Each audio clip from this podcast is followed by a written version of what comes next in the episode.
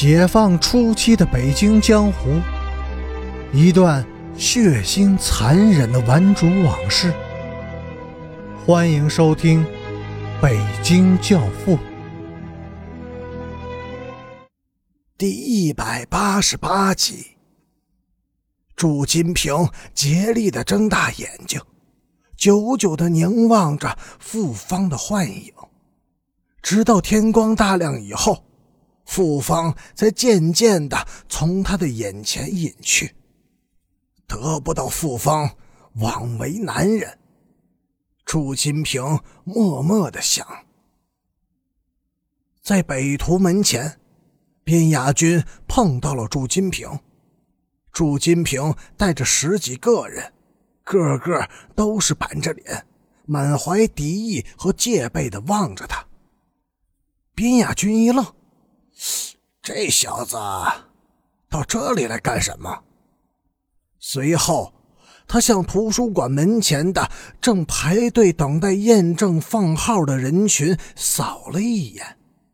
他看见了阮平金和傅芳，今天他们来的特别早，排在了最前面。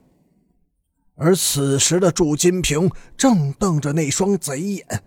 也在向排队的人群里瞄来扫去。突然，他看见了什么，眼珠子一亮，定住不动了。边雅军顿时就明白了，他凑近祝金平，压低了声音说：“滚开！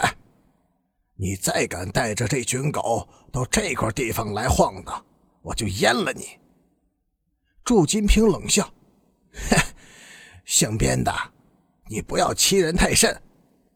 他一摆手，十几个弟兄稍微往后退了几步，迅即一字排开。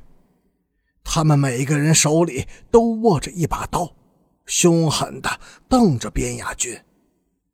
他们不是来打架的，是来争夺女人。为了争夺女人，没有一个男人会怯懦、退缩。金雅君又是一愣，心中勃然大怒，脸上却强挤出一丝微笑，笑得阴鸷、狰狞、刻毒。祝金平，哼，好样的，算你有种！你给我记住，十天之内，我必须让你死。祝金平没敢回嘴，但是那双眼睛却丝毫没有退让。始终怒视着边雅军。这时，图书馆开始验证放号了。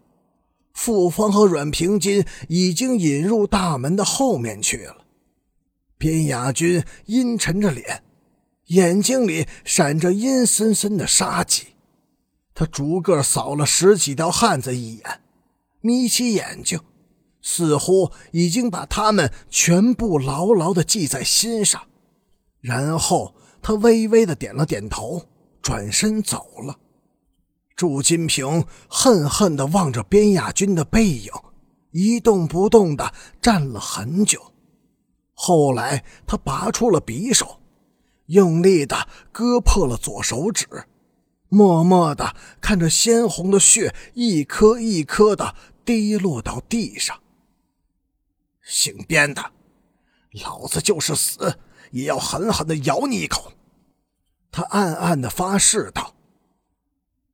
据当时在场的人说，只要亲眼看见边雅军和祝金平互相对视时的那种眼神，你就会明白什么叫做仇恨、决心和凶残。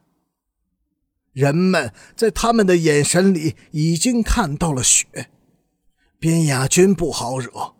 但祝金平也是真的急了眼，两个男人之间的角逐必将是一场你死我活的血斗。傍晚，北图闭馆前，祝金平带着南城的二十几个人又去了北图。不过，当他们刚从府右街北口拐出来时，就被北城的一群人迎面给堵住了。双方剑拔弩张，怒目相向，对峙了十几分钟以后，这才各自撤走了。而此时，北图门前已经是冷冷清清的了，看图的人们都已经四散而去了。陈诚和边雅军乘早班火车去天津，短短的二百多公里路程，火车竟误点四个多小时。